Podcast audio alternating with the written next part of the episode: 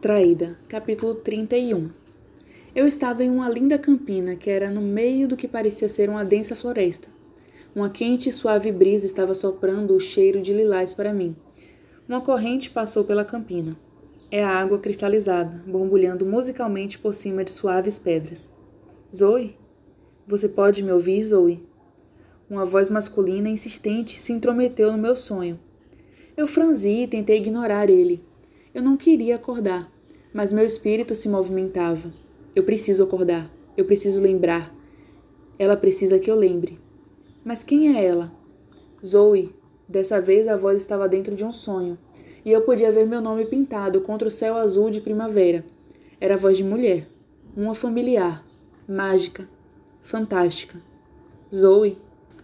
Eu olhei ao redor da claridade e encontrei a deusa sentada ao lado do riacho graciosamente empoleirada na pedra suave de Oklahoma, com os pés descalços brincando com a água. Nix, eu chorei. Estou morta? Minhas palavras brilharam ao meu redor. A deusa sorriu. Você vai me perguntar isso toda vez que eu te visitar, Zoe Redbird? Não, eu. Ah, me desculpe. Minhas palavras eram rosas, provavelmente corando junto com minhas bochechas. Não se desculpe, minha filha. Você fez muito bem. Estou satisfeita com você. Agora é hora de você acordar. E eu também gostaria que você se lembrasse que os elementos podem restaurar, assim como destruir. Eu comecei a agradecer a ela, embora não tivesse ideia do que ela estava falando. Mas o balanço dos meus ombros e uma repentina corrente de ar frio me interrompeu. Eu abri meus olhos. Neve caía ao meu redor. O detetive Marx estava abaixado perto de mim, chacoalhando meus ombros, com a estranha névoa da minha mente. Só encontrei uma palavra: It eu resmunguei. Marx virou seu queixo para a direita e eu virei minha cabeça para ver o corpo parado de It sendo colocado numa ambulância. Ele está. Eu não pude terminar. Ele está bem, só abatido. Ele perdeu muito sangue e já estão dando algo a ele para a dor. Batido? Eu estava lutando para fazer tudo ter sentido. O que aconteceu com It? Múltiplas lacerações, assim como aqueles outros garotos. Foi bom que você o encontrou e que me chamou antes dele sangrar até morrer. Ele apertou meu ombro. Um paramédico tentava mover Marx para o lado, mas ele. Eu cuido dela. Ela só precisava voltar para House of Night e ficará bem. Eu vi o paramédico me dar um olhar que claramente dizia aberração, mas as fortes mãos do detetive Marx estavam me ajudando a sentar e seu corpo alto bloqueou minha visão do paramédico que resmungava. Você pode andar até o carro? Marcos perguntou. Eu acenei. Meu corpo estava se sentindo melhor, mas minha mente ainda estava toda amassada. O carro, de Marx, tinha um enorme caminhão com rodas gigantes e grades de estrada. Ele me ajudou a entrar no banco da frente, que estava quente e confortável. Mas antes de fechar a porta, eu de repente lembrei de outra coisa. Mesmo que o esforço tivesse feito minha cabeça parecer que ia se abrir. Perséfone, ela está bem?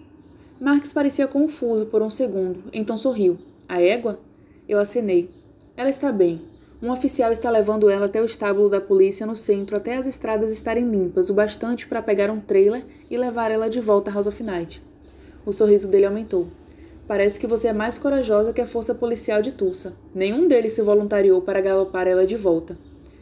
Eu descansei minha cabeça contra o assento enquanto ele começou a dirigir e navegar vagarosamente através da corrente de neve para longe do depósito.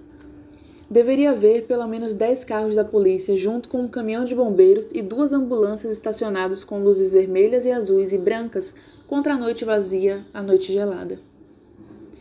O que aconteceu aqui hoje à noite, Zoe? Eu pensei e tive que apertar meus olhos contra a dor repentina na minha cabeça. Eu não lembro eu consegui dizer através da dor nas minhas têmporas.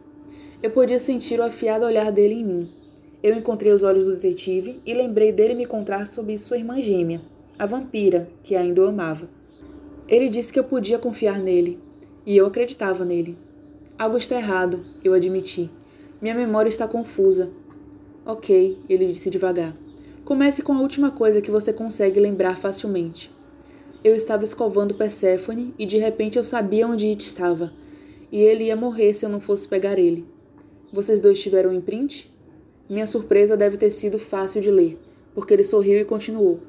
Minha irmã e eu conversamos, e eu tenho estado curioso sobre coisas de vampiros, especialmente logo depois que ela mudou. Ele deu de ombros como se não fosse grande coisa um humano saber todo tipo de informação dos vampiros. Somos gêmeos, então estamos acostumados a dividir tudo. Uma mudança de espécie não fez muita diferença para nós. Ele olhou para mim de lado. Vocês tiveram um imprint, não é? É. It e eu temos um imprint. Foi assim que eu soube onde ele estava. Eu deixei de fora as coisas sobre Afrodite. Jeito nenhum eu explicar sobre todo as visões dela são reais, mas Néfera tem estado. Ah, dessa vez eu me afoguei em voz alta devido à agonia dentro da minha cabeça. Profundas e calmas respirações, Marx disse, me dando olhares preocupados sempre que podia tirar os olhos da estrada. Eu disse sempre que fosse fácil lembrar. Não, está tudo bem, estou bem, eu quero fazer isso. Ele ainda parecia preocupado, mas continuou a me interrogar. Certo. Você sabia que It estava com problemas e sabia onde estava. Então por que você não me ligou e me disse para ir até o depósito?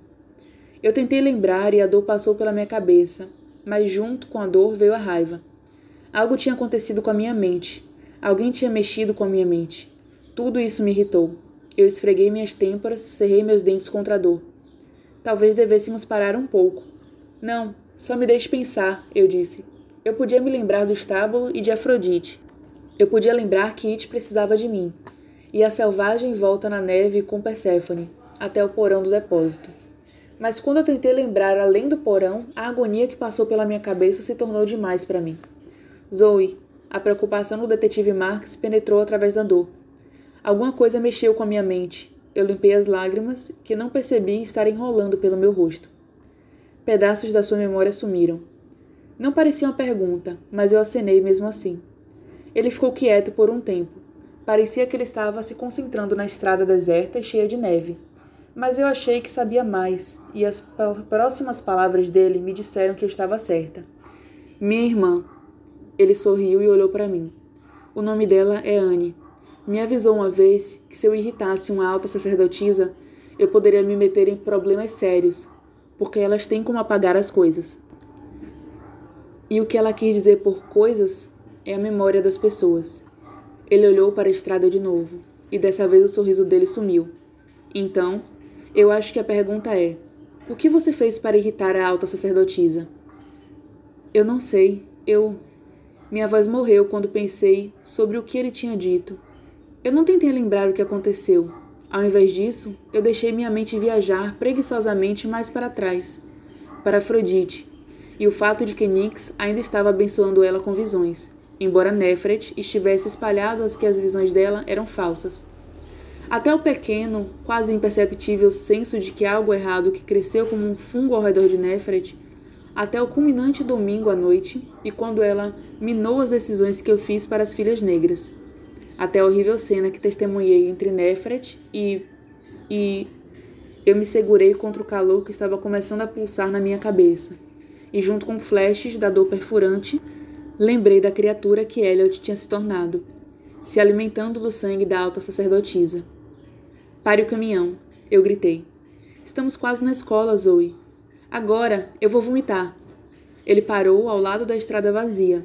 Eu abri a porta e caí na rua de neve começando a me abaixar e vomitar minhas tripas no branco da neve. O detetive Marx estava ao meu lado, colocando meu cabelo para trás e parecendo muito com um pai, quando ele me disse para respirar e que tudo ficaria bem. Eu busquei por ar e finalmente levantei. Ele me entregou um lenço, um daqueles antigos de linho, que estava dobrado em um limpo quadrado. Obrigado. Eu tentei devolver para ele depois de limpar o rosto e assoprar meu nariz, mas ele sorriu e disse: Fique com ele. Eu fiquei parada ali, só respirando e deixando a batida na minha cabeça sumir, enquanto olhava para um calmo de neve intocada até alguns carvalhos distantes que cresciam perto de um muro de pedra e tijolos. E com uma onda de surpresa, eu percebi onde estávamos. É o muro leste da escola, eu disse. É, pensei em te trazer pelas portas dos fundos, te dar mais tempo para se acalmar e talvez restaurar um pouco da sua memória. Restaurar o que tinha essa palavra? Tentativamente eu pensei com força, tentando lembrar enquanto eu me segurava contra a dor que eu tinha certeza que viria. Mas ela não veio, e na minha memória veio a visão de uma linda campina e as sábias palavras da minha deusa. Os elementos podem restaurar, assim como destruir. E então eu entendi o que precisava fazer. Detetive Marx, eu preciso de um minuto aqui, ok? Sozinha? Ele perguntou. Eu acenei. Eu estarei no caminhão olhando você. Se precisar, chame. Eu sorri em agradecimento, mas antes dele virar para entrar no caminhão, eu estava andando até os carvalhos. Eu não precisava ficar embaixo deles, ficar no terreno na escola, mas ficar perto deles me ajudava a me concentrar.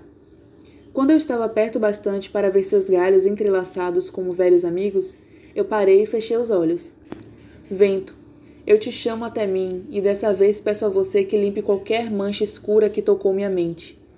Eu senti uma rajada de frio como se eu tivesse sendo pega pelo meu furacão pessoal, mas ele não estava se pressionando contra o meu corpo estava enchendo a minha mente.